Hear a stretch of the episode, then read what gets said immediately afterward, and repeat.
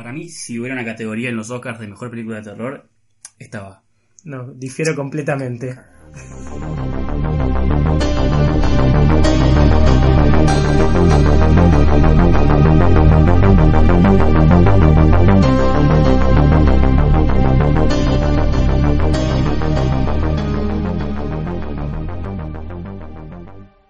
Buenas noches, Screamers, y bienvenidos a la primer review que grabamos en el 2020, porque ya que todas las anteriores las habíamos grabado antes de que termine el año.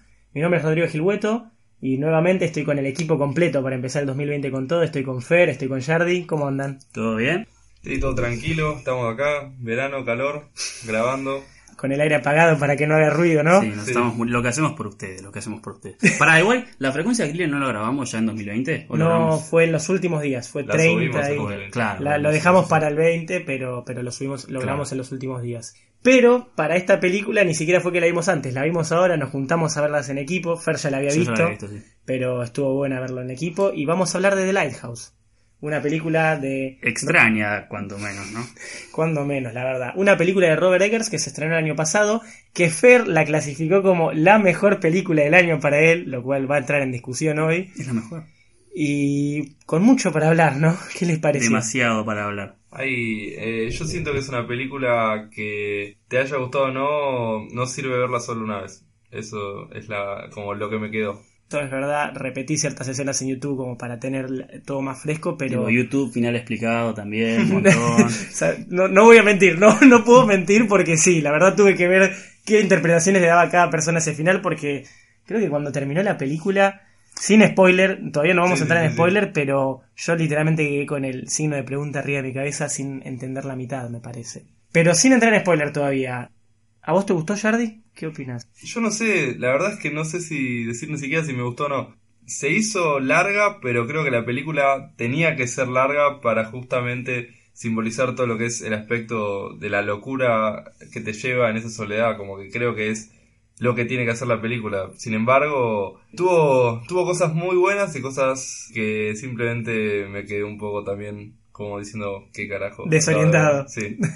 Fer, creo que yo ya sé tu opinión, pero no, no viene mal que la Está bien. repitas. No, a mí me encantó esta película, de hecho la, la, la clasifico como la mejor de terror del año 2019. Estoy de acuerdo con lo que dice Jardy, que más que nada al principio es un poco lenta, va como medio arriba de la carreta, ¿no? Claro, te- me gusta porque a nosotros nos haces el movimiento, pero claramente todos los que escuchan no van a entender qué Claro, hiciste acá. pero yo creo que está hecho a propósito así, por lo que decía Jardy, un poco, de entender un poco la locura y, y bueno, lo que, a, a lo que te va llevando la soledad. Simplemente a mí me encantó, la, la, la fui transitando de una manera que las dos veces que la vi me, me generó un montón de, un montón de cosas. Sí, concuerdo eh, con ambos en la idea de que la película, para mí, la- un, resumen rápido, es un viaje a la locura. Literalmente no digo que terminás loco al terminar de verla, pero terminás como medio desorientado, sin, sin comprender y en lo que te metiste.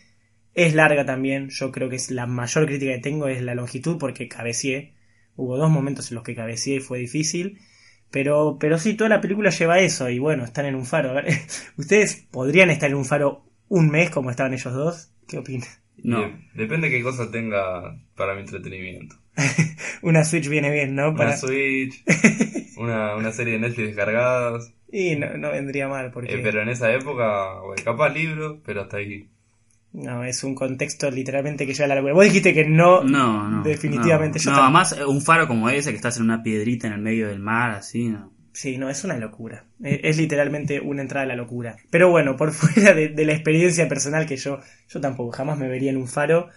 ¿Qué destacan de la película sin entrar los spoilers? Claramente, algo que destaco porque es uno de sus puntos más fuertes es la actuación de ambos. Sí. De Willem Dafoe y Robert Pattinson, que protagonizan ambos la película, es realmente para el aplauso, en mi opinión. Sí, la verdad. Que, o sea, Robert Pattinson a mí, por ejemplo, después de Crepúsculo había quedado un poco manchado en mi imagen, pero con esta la va remontando. La verdad que me, me sorprendió muchísimo. Y bueno, ahora va a ser el nuevo Batman, así que vamos a ver qué... ¿Sabes que esa podría ¿Qué haber sido otro cold open? Decir, todo el boludo que piense que Robert Pattinson no puede ser un buen Batman, que vean estas películas y que Sí, esté sí, no, completamente es que equivocado. El tipo es un actorazo. O Sí. sea... Te puedo pasar un par de pelis, Jardy, que vi de Robert Pattinson en el transcurso entre The Lighthouse y, y.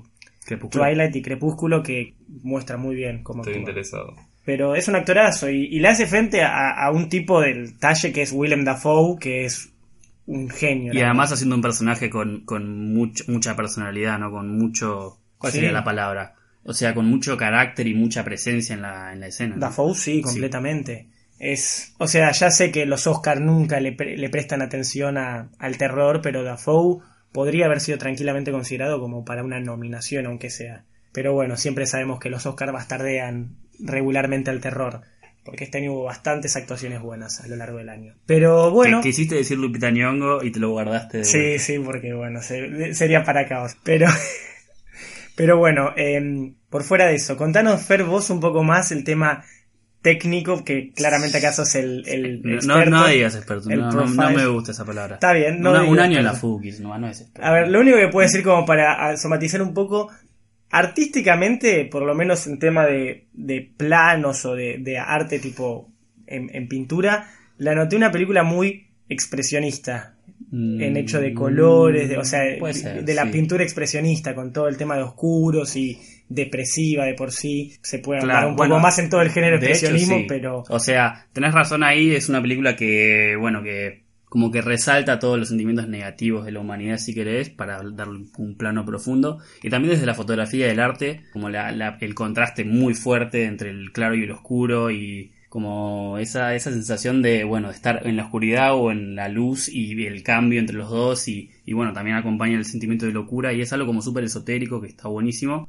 Y también la película está relacionada con el expresionismo, que es una vanguardia histórica, pero también está relacionado mucho con la vanguardia soviética. ¿Cómo es eso? La vanguardia soviética es un, ¿cómo se llama? Un proceso, una corriente, un, poner el nombre que quieras, una vanguardia, Movimiento, ¿por qué un no? movimiento. movimiento artístico que fue en Rusia, o sea, en la, en la Unión Soviética cuando arrancó, después de la, de la Revolución Rusa. Y bueno, fue un movimiento que quería ir en contra de lo que era el cine clásico, ¿no? El cine de Estados Unidos, el cine de, de lo que después sería Hollywood. Y lo que quería era como eliminar la sensación de como de comodidad, del corte invisible, del como del, del cine más clásico, ¿no? Por así decirlo. Y meter esos planos raros, meter esos cortes extraños, meter planos donde es como que no están del todo relacionados, pero resignifican de una manera lo que están contando.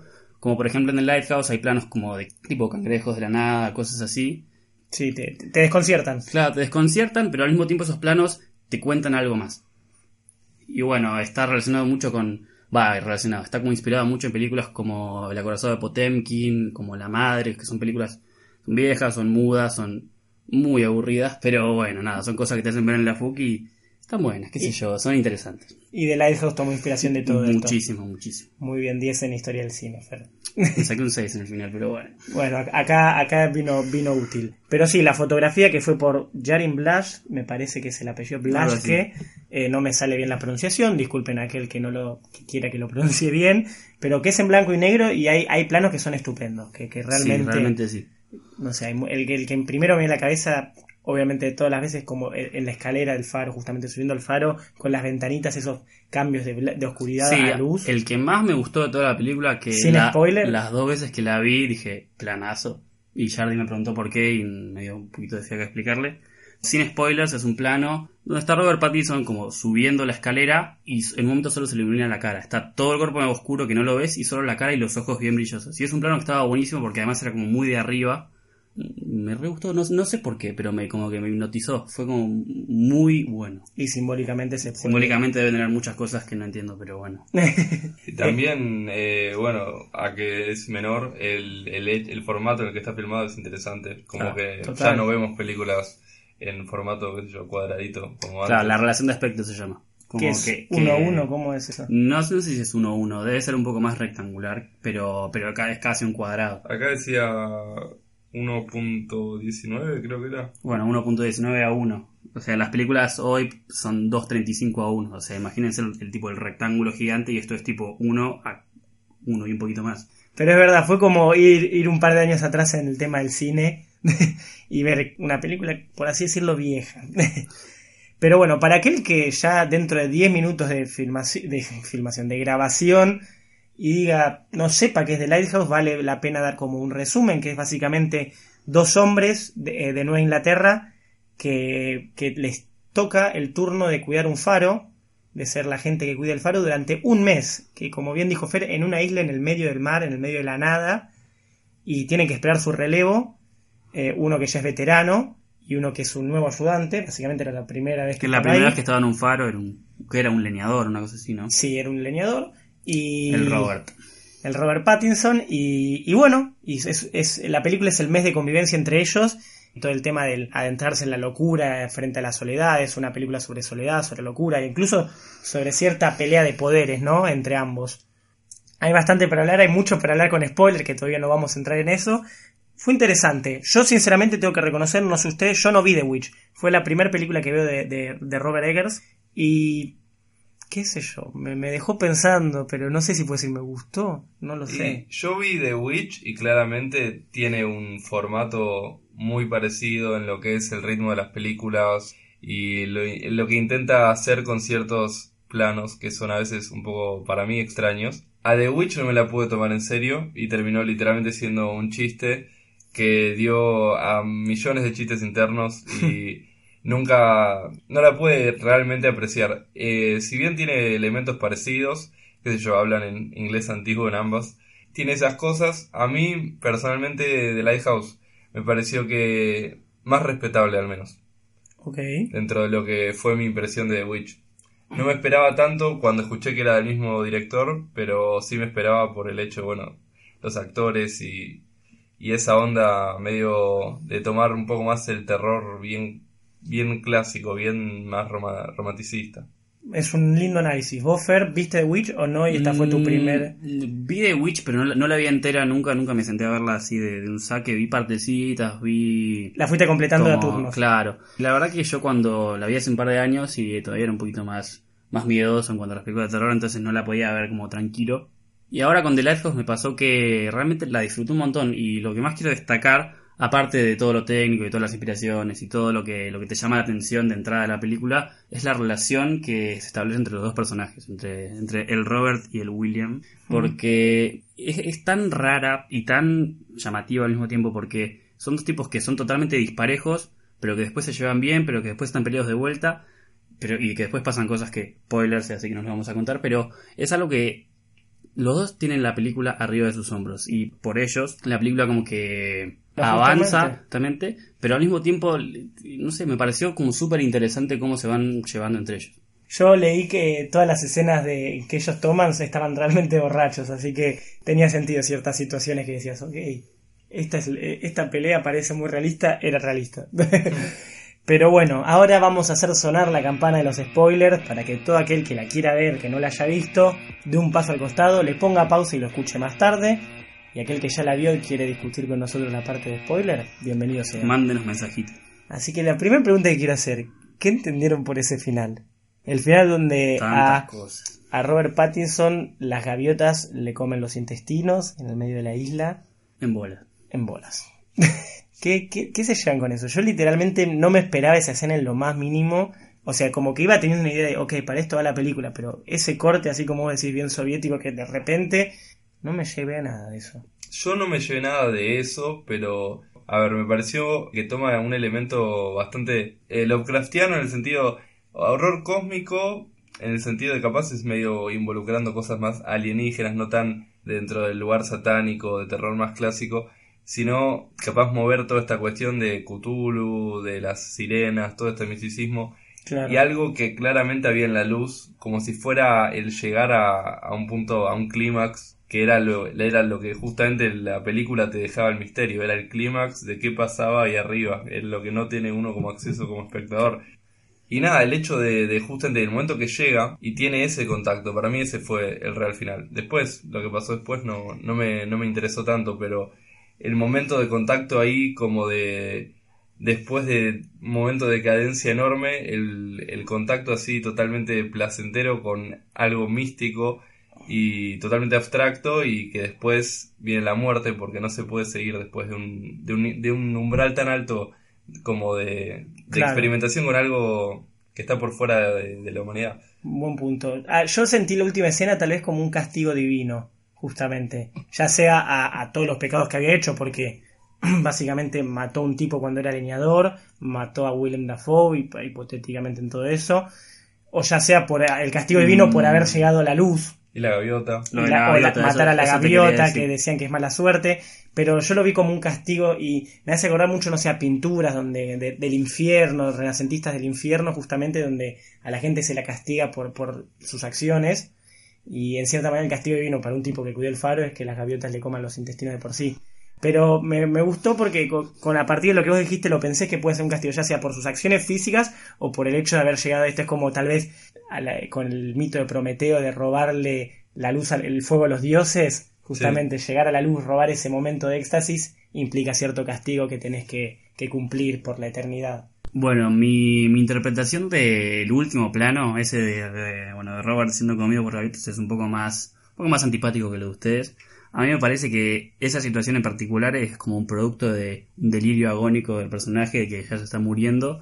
Y bueno, es un plano un poco representativo de lo que es como el castigo, un poco lo que decís vos, justicia divina por, por bueno, haber matado a la gaviota, haber matado a, a William Defoe, que, que no sabemos bien qué es, pero lo mató. Lo que había hecho cuando era leñador y todo. Yo creo que es una representación de lo que es el castigo y la, la situación en sí es un delirio de él, de que se está muriendo y, y bueno, la gaviota que se lo está comiendo porque él había matado a una gaviota antes. Y era mala suerte. Mala suerte. O capaz estaba siendo comido por gaviotas delirando desde hace mucho antes de la película y todo el final. Bueno, por ahí. y toda sí. la película. claro. Es que hay, hay momentos en los que hay escenas que no sabes cuánto es verdad, cuánto es un sueño, cuánto es el tipo Yo- realmente volviéndose Es que loco. yo, Sí, yo bueno. creo que eso es lo atractivo de la película. El hecho de tener que discernir en todo momento, bueno, esto es real, esto no. Y para mí el no saber es lo que te mantiene atado, porque querés como conjeturar y que sí, que no, y el hecho de estar pensando todo el tiempo es lo que te dice, bueno, pero quiero, quiero darme cuenta y seguir viendo la película, ¿entendés? Sí, siento que el- el- lo interesante de esta película es que no hay una terceridad, al menos real. Es como que si somos tres personas, justamente uno puede decir, che, tal o tal acaba de tener razón, acaba de ver el mismo hecho Ah, que ter- uno. te- terceridad te referís a, a Sí. una tercera persona o terceridad en el Ah, término sí, una semiótico? terceridad capaz como algo que te valide tu verdad. O sea, uno como espectador ve a Robert Pattinson siendo perseguido por William Dafoe con un hacha y después William Dafoe le dice, che, me acabas de romper el bote y me estás persiguiendo con un hacha, ¿qué te pasa? Y es como, ¿quién de los dos está Claro. loco? Porque realmente uno puede elegir ahí, validar justamente cuál es la verdad que uno quiere creer. Pero entre ellos dos, como que siento que está construido de todo un modo para que justamente sea una incertidumbre. No hay ningún hecho que se puede concretar a la larga. Claro, no, no puedes saber quién tiene la razón en el fondo. Sí.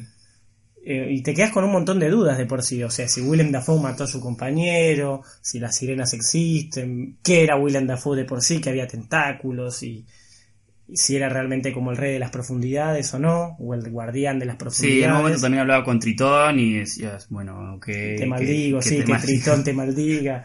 Claro. Y sí, te deja mucho para la duda y es una película muy subjetiva. Tengo que reconocer que Mucho. justamente tal vez es un punto a favor que deja que cada uno haga la interpretación que quiera de todo esto, ¿no?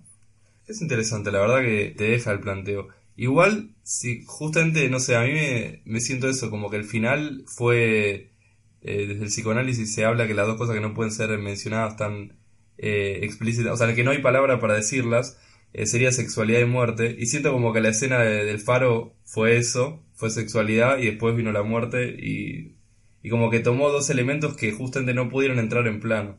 O sea, él de la nada ya estaba muerto y él de la en un momento vio algo que no podemos ver. Claro, o sea, y no podemos tener acceso a esas dos cosas que son elementos claves en el final de la película.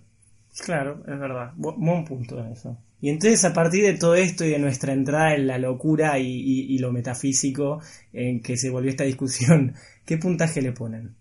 Qué difícil. qué difícil. Nah. Vos ya sé que le vas a poner. Decilo primero porque ya lo sabemos todos. Y bueno, es un 10 total. 10 de 10 total, 10 de 10, 100 de 100, 1000 de 1000. Es una película buenísima, es una película que te entretiene, es una película que, por ahí al principio ya lo dijimos, es un poco lenta, pero agarra ritmo y mucho. Se la, no, no puedo dejar de recomendárselas porque es algo distinto, es algo que, como una vanguardia, como lo que se inspiró, es algo que va en contra de lo que está como impuesto hoy en día, como no es como una, no es una película como las del conjuro, no es una película como, como The Witch, es una película distinta y es algo que está buenísimo. Mi puntaje es secreto, chicos, pero lo van a ver más adelante. No, Ah, Esto es showmatch. No sé, es que por un lado, en momentos me, me sentí bien atrapado y la confusión a veces me vino bárbaro, y en otros momentos la confusión para mí es un punto en contra. Que, que haya cierto momento donde no sepa qué me quiere decir la película, es difícil, qué sé yo. Yo le pongo un. Voy a ser medio bueno, tal vez, empezar con este puntaje y le voy a poner un 7. Pero porque me dejó más dudas que certezas y no logro definir bien qué es lo que quiso hacer la película conmigo. Entonces, frente a, qué sé yo, es un 7. Te quieres sentir confuso y, y desorientado. Si no te gusta, no te gusta, está perfecto. Está bien, pero sin un porqué, simplemente por el hecho Porque- de sentirme, hacerme sentir confuso. Sí. Bueno, entonces un 7 está más que bien. Más que bien. Sí. A mí, yo tengo como dos sensaciones de confusión o de malestar en las películas. Por ejemplo, en Midsommar tuve una tensión que realmente era como un malestar y yo entendía por qué me estaba sintiendo mal. Acá tenía un malestar que a veces me decía como, bueno, me puedo empezar a reír de esta película porque realmente si quiero empezar podía, como hice con Sí. The Witch. Y había algo que me decía, bueno, pero dale una oportunidad más. Como que le- la quise realmente respetar. No la pasé bien viéndola. Hoy, viendo para atrás, digo, che, igual podría pensar mucho más y tendría que verla de vuelta para realmente dar un puntaje más adecuado para, para lo que creo que se podría analizar. Claro, es que este es un puntaje de la primera visión, del Sí, primer visión. pero sí, como, segunda. como Segunda primera visión, como primera visión, la mía, eh, sí, también le puedo poner un 7 también, porque si bien me gustó, siento que hay muchas cosas que que no lo no, no iban a tanto y me quedé como medio en las nubes. Espera, le puedo poner un 7, pero ¿qué le querés poner? No, le puedo poner un 7 como siendo bueno. Sí. Sí, mm, ahí, ahí nos Y- quedaremos y con la no, duda. y no, no, no estoy diciendo que sea mala, estoy diciendo que simplemente si la ves una vez eh, no vas a entender nada y salvo que seas una persona que te encanta ver planos, eh, darle sentido a muchas cosas, Solo que sea fair, claro. eh, eh, no, no la puedo disfrutar en una primera visión. Claro. Si yo la vería dos veces estoy seguro que subiría el punto. Y a medida, yo cuando me fui, estaba pensando en ponerle un 4. Cuando la vimos y me fui, yo dije, esta película me fue una cagada. Y la fui pensando, la fui pensando y fue aumentando el puntaje cada día que pasa. Pero bueno, Bueno, entonces interesante porque sería un 24, un 8, un lindo puntaje para empezar el año para The Lighthouse, una película que lo que mejor puedo decir es que es no convencional, me parece, justamente como decir Fer, rompe con la expectativa de todo, incluso con la expectativa de trama, pero bueno, fue una buena, fue lindo juntarnos a ver la película. Lindo momento, momento íntimo. un lindo momento y Fer después explicando que había entendido cuando la vio por primera vez. Sí, dando cátedra. Pero bueno, se viene con todos. eh, tenemos que grabar ahora, se viene los epi- el episodio completo del mes. Vienen más reviews. Jardy quiere decir algo. no, que dijiste 24 y era 26. 17 y 7. 26. boludo. Ah, No, 7, siete. 7. Ah, pensé que le pusimos 8. Nada, recolgué. Estamos bien, entonces 8 de puntaje general. Volviendo al tema, después de esta confusión, salen nuevos capítulos, van a ser más reviews. Queremos, este año queremos ir con todo, tenemos bastantes ideas de proyectos, no solo con podcast, y Vamos a irlas tirando para ustedes a ver qué opinan, si les gustan o no. Y bueno, empezamos el 2020. Eso es todo, Screamers. Hasta luego. Hasta luego. Hasta luego.